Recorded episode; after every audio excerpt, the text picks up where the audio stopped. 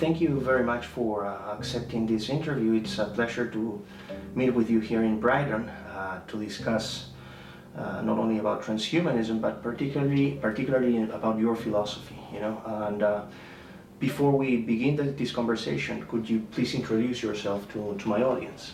Well, yes, I'm British. I'm a third generation vegan vegetarian. Uh, in 1995, I wrote an online manifesto called The Hedonistic Imperative, which, in spite of its rather debauched title, is a plea to use biotechnology to phase out suffering, not merely in humans but throughout the living world, and to replace today's misery and malaise with uh, gradients of genetically pre programmed bliss um, with the long term goal of creating a civilization based on the three supers uh, super happiness, super longevity, and super intelligence. Mm-hmm. So basically, you're providing the three main tenets of transhumanism. So, Yes. what is transhumanism? Um, transhumanism it's an incredibly broad and diverse movement, but yeah, one can identify distinct strands. Uh, transhumanists believe in using technology to overcome our biological limitations. And I mentioned the three, the, the three supers. Let's, let's just briefly run through them.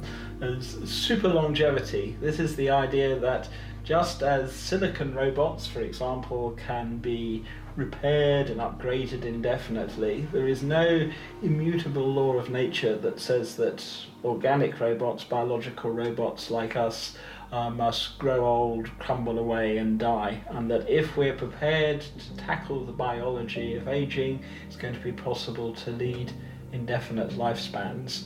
Now, I think a lot of people hearing uh, this will have rather mixed feelings in that increasingly science recognizes that at some time in future we can may be able to phase out aging, but most, if not all, of the people listening to this now will probably grow old and die. So transhumanists also advocate, as well as tackling the biology of aging, cryonics and in some cases even cryothanasia. This is the idea that if you sign up to have yourself frozen, suspended, uh, that at some future date it would be possible to reanimate you, curing whatever killed you, and uh, also uh, upgrading and, res- and uh, restoring you. So long as information is preserved, then in theory, at any rate, it should be possible to reanimate you. So anyway, that's one strand of transhumanism, super longevity. Mm-hmm. Superintelligence. Superintelligence is uh, the idea that rather than being the culmination of, of evolution, that humans are uh, transitional, that our descendants uh, will think anyone uh, alive today, even the greatest super genius of our age, uh, is effectively very simple minded.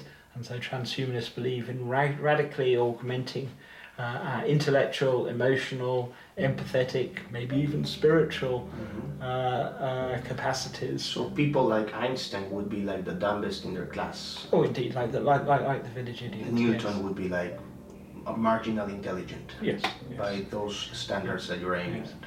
Um, but I think we sh- uh, transhumanists uh, believe in a much richer conception of intelligence and superintelligence than the kind of simple-minded IQ test. One mm-hmm. shouldn't simply imagine superintelligence as some kind of off-the-scale IQ. So emotional intelligence. Also. Emotional intelligence, social cognition, mind reading skills, uh, increased sensory capacities. In fairness, there are radically different conceptions of what superintelligence entails. Mhm. Um, there is the particular conception that I envisage, in which superintelligence is essentially going to be our massively genetically enriched biological descendants, augmented by artificial intelligence, but still nonetheless biological. I th- uh, for technical reasons, I'm quite skeptical, for example, that classical digital computers are ever going to become conscious. Mhm. But there are other conceptions of superintelligence uh, expounded by, for example, Ray Kurzweil that envisage a complete fusion between humans and our machines, Yes. maybe even uh, mind loading. and not in not in some distant uh, future, but possibly even later this century, the so-called singularity. Mhm. But as well as, shall we say, the, the biological superintelligence and the Kurzweilian conception, there is a third conception of superintelligence, very crudely the so-called intelligence explosion that envisages that superintelligence may not be biological at all, it may be our intelligent machines. That Mhm. one already sees how our computers are comprehensively outperforming us in so many cognitive domains, from chess to medical diagnosis, Mhm, mhm. and uh, some transhumanists envisage uh, a uh, an intelligence explosion, which is a combination of Moore's law, i.e., the exponential growth Mhm. of computer processing power, together, and this is really critical, with this idea of recursively self-improving software-based AI, leading Mhm. to a runaway ex- Self-learning. yeah, a, a, a, some kind of runaway, uh, uh, yeah, uh, uh, some, some kind of chain reaction that could happen very rapidly indeed. Mhm. Um, it's a it's a conception of post-human superintelligence originally propagated by the mathematician I.J. Good, but developed by uh, Eliezer Yudkowsky of Mhm. MIRI, Machine Intelligence Research Institute, and uh, dealt with comprehensively by Nick Bostrom in his magisterial book Superintelligence. Mhm. So that's three conceptions of, of, of superintelligence. But there's a third super, and this is where I've focused, spent a lot of my time, a lot of my work. This is this is uh, in some ways it's quite darker, or at least its theme is quite darker. Is that life on Earth today is stained by appalling suffering, human, non-human suffering. Uh, something like 850,000 people each year take their own lives. Hundreds of millions of people are depressed. Millions of people have chronic pain disorders. Millions of non-human animals suffer and die in factory farms and the wild. Mhm. Um, but thanks to biotechnology and I would hope social, socio, so- social reform, Mhm. it essentially is going to be possible to phase out the biology of suffering altogether Mhm. and replace it by gradients of intelligent bliss. Mhm. Perhaps I should just clarify there's this term, the hedonic treadmill. Yes. The idea that each of us has a set of negative feedback mechanisms in the brain that stop most of us being very happy or very unhappy for very long. And it's Mhm. extremely genetically adaptive, certainly in the ancestral environment, to have this suite of negative feedback mechanisms. And it explains the so called lottery paradox uh, that you might imagine that winning the lottery would, yeah, make you incredibly happy for the rest of your life, or becoming uh, quadriplegic in a, in a terrible accident would lead to chronic depression.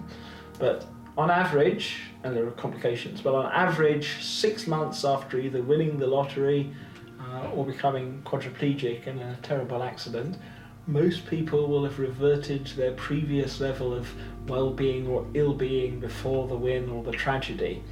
And in less dramatic guise, one can see this across the across the world today. That on average, most people are neither more nor less happy, stroke unhappy than our ancestors on the African savannah. That other Mhm. things being equal, discontent, anxiety, even in certain circumstances, depression can be genetically adaptive. Mhm. And if we are to get rid of the biology of involuntary pain and suffering, we need to tackle its biological genetic roots. Mhm. And thanks to revolution in biotechnology, in particular CRISPR genome ed- editing, you've Mhm. probably followed the controversy yeah. over the first designer babies. Mhm. Essentially, it's going to be possible to change human nature and even to genetically reprogram the biosphere. Mhm. And yes, this is the, the third super, which can be summarized in super happiness, um, Mhm. but that can sound rather one dimensional and crass. I suspect the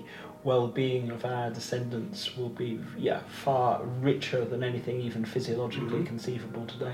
So you call this the the abolitionist project, the end of suffering, the abolitionist project, and you go through what you call the hedonistic imperative.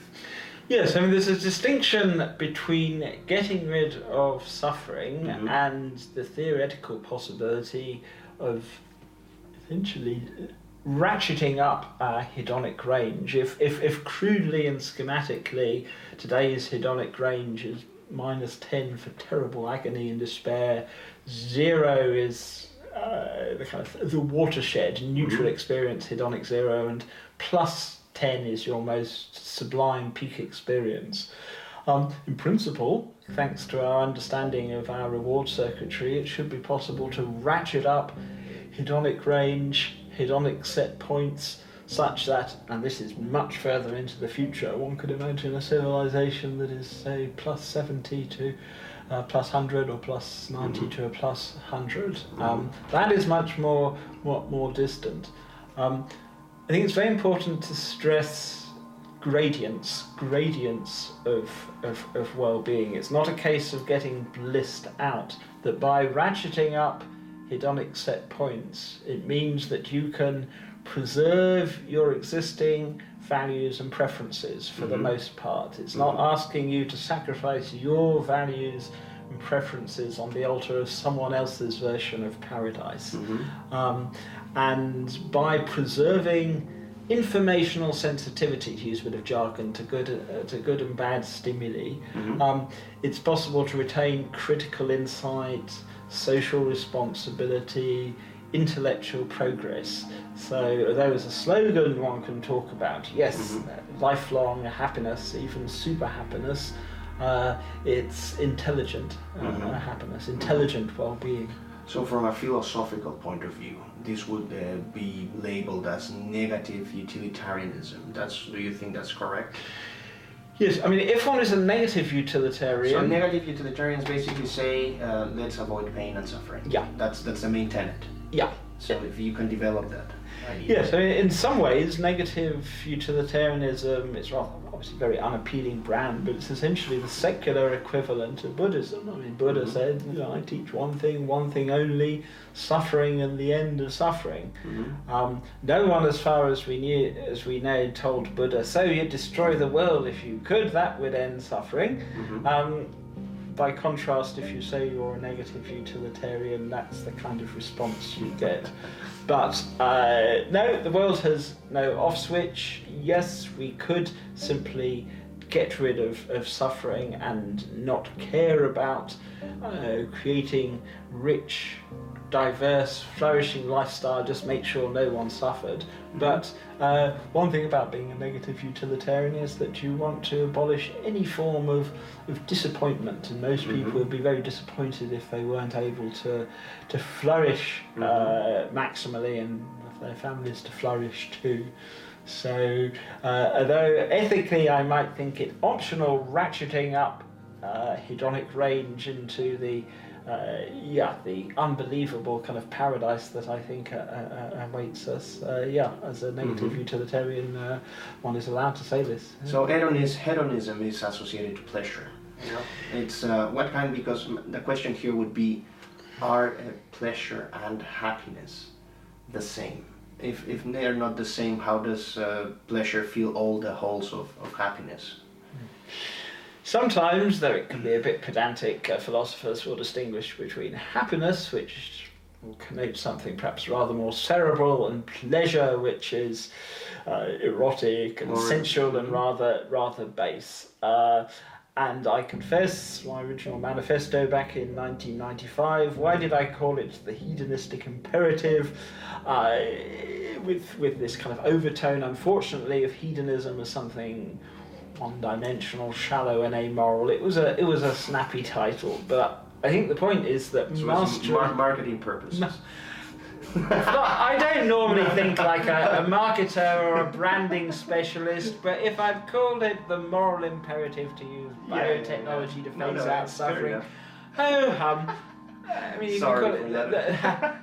the, the biohappiness revolution or something like that, perhaps. But no, the hedonistic imperative. Uh, Mm-hmm. uh, yeah, but I think the point is people will will in future be able to choose what kind of well-being they they enjoy. I mean, I'm something of a crashing prude, and you know, Mill's higher pleasures and so on. Mhm. But if someone's conception of pleasure is much uh, earthier and sensual, that will be fine. Mhm. If your conception of, uh, of, of, of the good is, is More intellectual. serene, yeah, or let's say you can uh, choose between serene bliss and gradients of hypermotivation. Mhm. Uh, uh, the idea is that, I mean, obviously, I can outline my own uh, conception of, of paradise, but by focusing on hedonic uplift, of, of recalibration of your reward circuitry, it's not a case of anyone needing to buy into my or any other transhumanist version of paradise. Mhm. Uh, it, essentially, it just enables you to ideally enjoy the kind of life you would like to if you weren't constrained by I was going to say dysfunctional reward circuitry. It may be good for our genes Mhm. uh, to be, you know, jealous, envious, discontented, all the kind of the vices of Darwinian psychology. But Mhm. of course, it's often not so good for us. So the point here is that um, there's there are cases, you know, where people enjoy uh, different pleasures. Let's say super rich rock stars, for instance, Mm. and uh, suddenly because of you know they have access to uh, trips through drugs and um, sex, alcohol, you know, good food, traveling. There's cases where these people uh, commit suicide because they're just uh, empty or meaningless. Mhm. Uh, What is your conception of meaning in life? Do we have, uh, do we search for a meaning in life, or you discard this uh, this idea? I think one can talk about meaning in two senses. One, there is the purely empirical sense, Mhm. uh, as one's life may feel empty, uh, or one's life may feel packed with meaning and significance.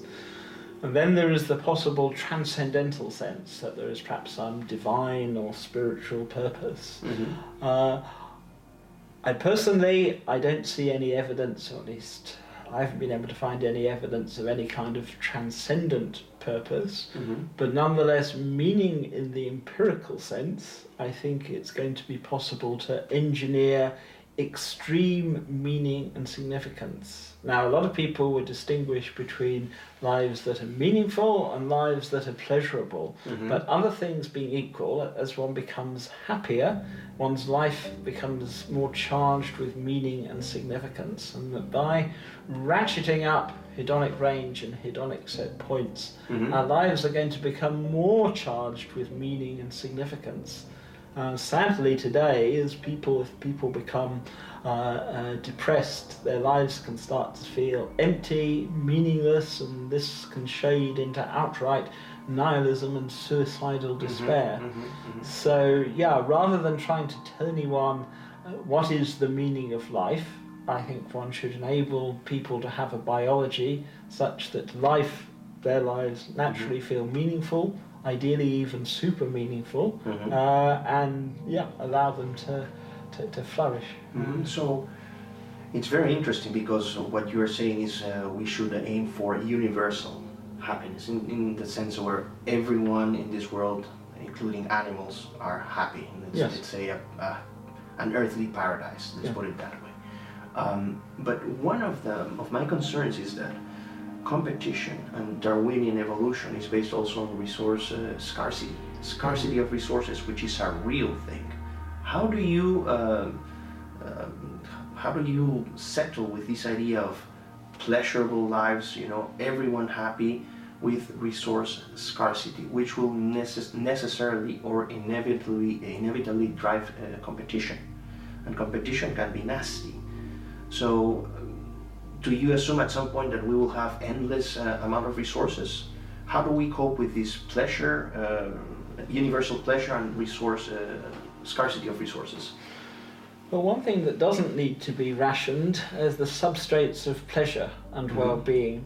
Uh, indeed, any form of information-based technology, this Mhm. is not a point original to me, the price trends inexorably to 0 Mhm. which is why essentially everyone in the world can have a mobile phone. Everyone can, in principle, have a, uh, a music collection as large as Bill Gates. Mhm. And there are, sure, there are always going to be some forms of scarcity, so called status goods or positional goods. Mhm. Only a finite, a small number of people can own old, original old masters, for Mhm. example.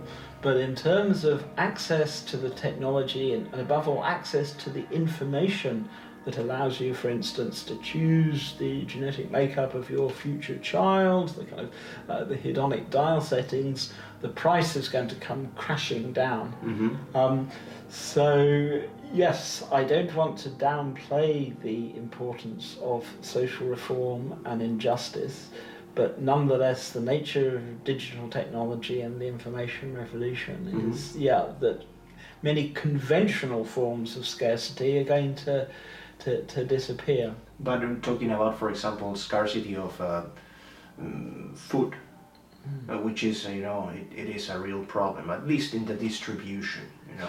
Um, still, people that want to live pleasurable lives, they'll have to fulfill biological needs or, you know, nutritional needs. And think of the bottom of the pyramid, of the population pyramid, about the, the poorest, the 2 billion. How do you cope with that? I think I don't know precisely what year it, it was uh, announced that the that obesity became a greater uh, problem Mhm. than uh, th- th- than undernutrition, Mhm. and uh, one needs to choose one's words very carefully here because there are certainly people in the world who don't get enough to eat and Mhm. more commonly are actually malnourished. Um, but if we're prepared to pursue a twin track approach of yeah using advanced technology and social reform, something like universal basic income, Mhm. then one can claw up absolutely everyone, and I very much hope uh, non-human animals too via uh, cultured meat technology. Mhm. Um, there is a danger, this is my main worry, that this sounds uh, socially complacent because it's all very well people in the first world, affluent people, saying the problem of material scarcity has been solved because they've got their home and their car and the rest of it. Mhm. Um, sadly, there are people even in the first world, let's just look at San Francisco, Yeah, who don't get Mhm. adequate nutrition, who don't have adequate accommodation. Mhm. But back to the hedonic treadmill again, it is ultimately an illusion to think above an absolute bare minimum that increase increasing material affluence is going to make a, a non-negligible difference to well-being. Mhm. If we want to create a world in which all sentient beings can flourish and can be happy, one needs to tackle the biological genetic roots of the problem. Mhm. Um, so yeah, there's, there's, there's short term, medium, and, and long term. Yeah. You don't tell someone whose house is on fire or whose kid has got malaria that they need to be recalibrating their hedonic treadmill. But equally, uh, if one is looking ahead later this century, Mhm. uh, yeah, genetic engineering can benefit the uh, the poorest people as well as the richest. My concern is with the process. So, although I think the aims are mm, interesting and you know supportable, my concerns are with the process. What dangers do you see in this gene tinkering and using of drugs? Uh, what could, what things could possibly go wrong in this process? all kinds of things could go wrong. Uh, It's, it's if you look at the history of utopian schemes, uh, Mhm. it's it's really sobering. Um, but I think the point to stress is that if you choose to have children, essentially you're embarking on a unique and untested genetic experiment. So it's not a case of uh, uh, you know, on the one hand, there is this caution and safety, and the other is madcap genetic experimentation. Mhm. It's if one is prepared, if one intends to bring more inevitably suffering as well as joy into the world by having children, one needs to take a decision. Am I going to just throw the genetic dice in the traditional way and hope that the outcome is favourable, knowing that, yeah, one's kid may have a terrible physical or psychological disease, may experience all kinds of pain and suffering and misery? Or is one prepared to load the genetic dice? Already we know, you know, particular genes, alleles associated with either high or low pain sensitivity or a high or a low hedonic set point. Mhm. And rather than tell you that, yeah, everything is going to be wonderful, I mean, I think eventually it will be wonderful, but that's maybe centuries ahead. Um, so there's a there's a sense of uh, historical determinism in, in in that sense that you assume that this will happen yes or yes. I am, in some ways, I am a uh, yes a technological determinist. Mm-hmm. That uh, the the kinds of technologies transhumanists explore, whether mood enrichment or radical life extension, once they become available, I see their long term adoption is inevitable. Mm-hmm. I mean, today, for example, if you ask people, would you want to live indefinitely? Many people would say, no, I would get uh, uh, bored, for example. Mm-hmm. But as one sees, if some something as relatively trivial as an anti wrinkle pro, uh, uh, potion is uh, devised and how it's swept off the shelves if the uh, yeah if the technology whether it's uh, uh, uh drug therapy or gene therapy mm-hmm. is developed it's going to get used that sure we have all manner of rationalizations mm-hmm. saying that well yes i'm glad I have uh, suffered. I'm glad I lost my legs in the accident because I wouldn't have written the novel, or I'm glad I'm going to grow old, you know, and, and, and so forth. Nonetheless, these are rationalizations, mm-hmm. and once technology uh, offers the opportunity to lead happy, flourishing, indefinitely youthful, and perhaps a super intelligent life. Mm-hmm. Most people are going to uh, uh, adopt that technology, mm-hmm. but people, I think critically, and this is something worth stressing, that it's it's something people should be free to choose. At the moment, aging is coercive. At the moment, something like low mood and anxiety disorders sadly are coercive whereas in future they're going to be optional. Mm-hmm. But yeah, no one is going to force, well, not, not sociologically plausible, no one is going to force you to be uh, happy, no one is going to force you to take radical uh, anti aging supplements. Mm-hmm. But yeah, the opportunity is going to become available. Um, doesn't this bring any um, concerns to you in the sense where you say no one will be obliged? But we have seen that in many cases throughout history, the ends have justified the means, and sometimes, let's say, Nazism, you know, and eugenics. Doesn't this bring any alarm to you? These, uh, the possibility of that these ends will justify any means at the end.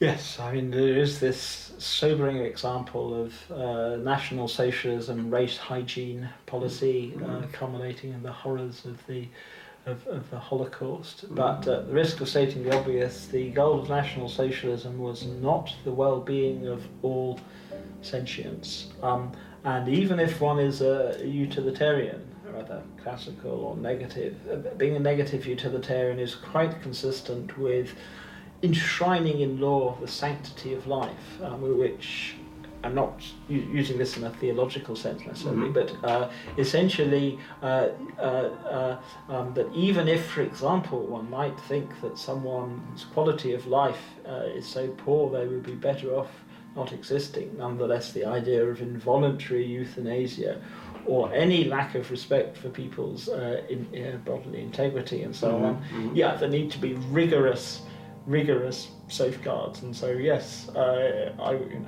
know, uh, uh, the uh, the Hippocratic Oath, for example, for, for doctors, the need the, the need to be tremendous safeguards. Mm-hmm. And uh, yes, as, the controversy over CRISPR babies uh, shows at the moment, yes. If, if you know you have a child with a terrible disorder or your child ends up in casualty or something, this is well that these things happen, but mm-hmm. with power comes complicity, whether you, you like it or not, and the ability to choose whether to bring more suffering into the world. Uh, essentially, biotechnology turns the level of suffering in the biosphere into an adjustable parameter, mm-hmm. not just for, for humans, but non-human, non-humans too. And it's yeah, it's a very uncomfortable complicity too, because the, there are, at least with current understanding and expertise, there are, there are no guarantees. Let's say Mhm. you have a, a child with an extremely high pain threshold, will that child take more risks and come to and, and damage him or herself? Whereas now, as I said, uh, it's just regarded as an unlucky accident. One can imagine uh, hysterical mothers screaming, evil scientist murdered my baby because my kid had a high pain threshold or something. Um, yeah, I, um, as, as well as the good stuff, I see all manner of problems, tragedies, and conflict. But stepping back, we've had, I don't know how many years precisely, 540 million years of pain, misery, discontent, and suffering. Um, if we have, if we want to implement this ancient utopian Buddhist, whatever you're going to call it, Mhm. goal of phasing out suffering, we need to tackle its biological genetic roots. Mhm. And so, any of your listeners, your audience, who are thinking, yes, but what about the risks, the dangers? I completely, I think the, the risks, the pitfalls should be exhaustively, exhaustingly researched. Mhm. But at the end of the day, yeah, if, if we want to phase out the horrors of Darwinian life, involuntary suffering, uh, depression, uh, yeah, we're going to actually have to edit our genetic source code. It's the only way I know to do it. Mhm. Um, you say that nothing that occurs in nature is unnatural. You know, that let's say, for example, technology itself, materials developed by people, the fact that we can play with our genes, that would not be unnatural because it's within nature. Yeah. And if, if the aim of tinkering with all these things is to achieve pleasure and happiness, it's, it's morally right to do so. Um, what about, for example, cases of pedophilia and zoophilia? People would argue, you know, it's within nature. Uh, it brings us pleasure. No one could dispute that it could bring pleasure also to a child or to an animal. How do you deal with that? It's also part of nature.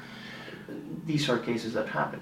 Um, oh, this, in the case of something like uh, um, paedophilia, for example, you you were saying, I mean, this is it. Humans are not uh, bonobos, and at the moment, uh, if anyone chooses to have a child, their essentially their sexual orientation, it's it's a gamble. Uh, and one of the moral dilemmas we're going to face in future is should we continue to leave sexual orientation a gamble, or should we uh, choose on behalf of our future children their sexual orientation?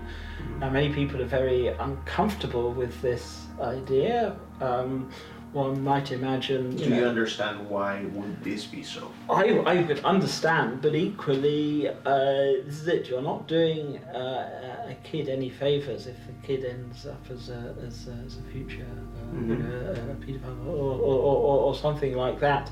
The risk, of course, is that yeah, something like uh, homosexuality, being gay, which until quite recently and still in parts of the world is uh, condemned. because Mhm.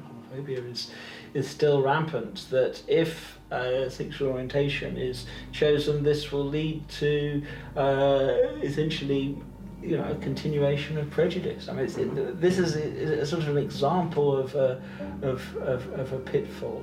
But um, but back to your original point. Um, uh, uh, yeah, nature contains all kinds of behaviour which one may approve of or disapprove of, but simply saying X, Y, or Z is unnatural isn't by itself an objection. After all, clothes are unnatural, an iPhone is, is, is, is unnatural. I think one needs to look at the behaviour and, and thinks, why do we think it is good or bad? If it causes either the subject or uh, whoever the subject interacts with suffering, uh, uh, then other things being equal, it is bad. But if it isn't intrinsically harmful like that, then I can't see any objection. So th- that's very interesting. You, you wouldn't contend that these two cases would be morally ob- objectionable at some point in the future. Um, I'm, as I said, I'm not going to pass a judgment on pygmy chimpanzees because some of their behaviour, if it were practiced in humans, would be Mhm. extremely problematic. It's uh, uh, that bonobos, yeah. Um, my yeah, my personal focus is always on, uh, yeah, is this actually helping or harming someone, either directly or indirectly, that simply because something is sacred or or, or a taboo, uh, it doesn't by itself tell in favor or against it. Mhm, Um, mhm, mhm. You said that um, Darwinian evolution has been um, you know, a horrible thing in the sense that it has given us pain in, in many, many ways. You know, we, are, we have to struggle with pain and suffering. Don't these uh, two things play an important role also in human happiness? Like, It is good that we can rationalize our past suffering. Uh, the real challenge comes when the suffering becomes optional. Now, when I mean the opportunity to ratchet up hedonic set points and increase motivation doesn't mean that one will need to abolish any form of struggle, but Mhm. nonetheless, the nasty raw feels of pain and suffering as we experience today are going to become optional.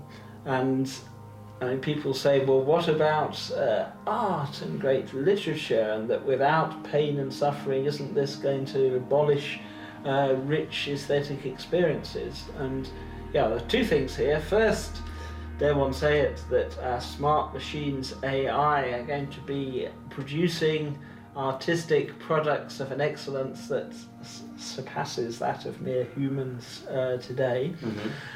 And another, but the other uh, approach is that by uh, yeah, essentially uh, exploring the molecular signature of aesthetic experience, perhaps spiritual experience and Mhm. CNS, it's po- going to be possible to to massively amplify and enrich and purify this too. Um, so I don't think anyone need uh, fear uh, giving up something they value, but equally I, I don't think uh, yeah that, that people should be yeah just forced to suffer a- against their will um, as they are today. Do you think at this point we're still in, let's the speculative uh, area or science fiction? Do you look at it as more factual, kind of? Where, where do you think this is at the current time? I mean back in or factual? Back in 1995, when I wrote the Imperative, something the, the human genome hadn't been decoded, gene drives weren't understood, cultured meat was something belonging to sci-fi. Now we're on the brink of a cultured meat revolution. Just had the first CRISPR babies.